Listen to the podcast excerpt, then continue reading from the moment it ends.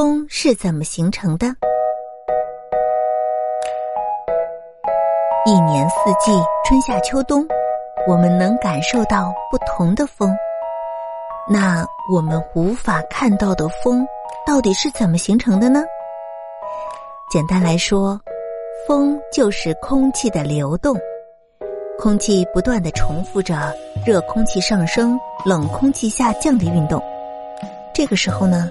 如果某一个地方空气的密度比周围的空气密度大的话，就会形成高气压；反之就会形成低气压。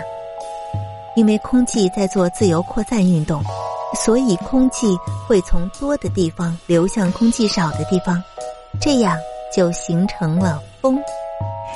风可以帮助植物传播花粉、种子，还可以帮助植物授粉和繁殖。风速合适，则有利于农作物的生长；而风能，则是分布广泛、用之不竭的清洁能源。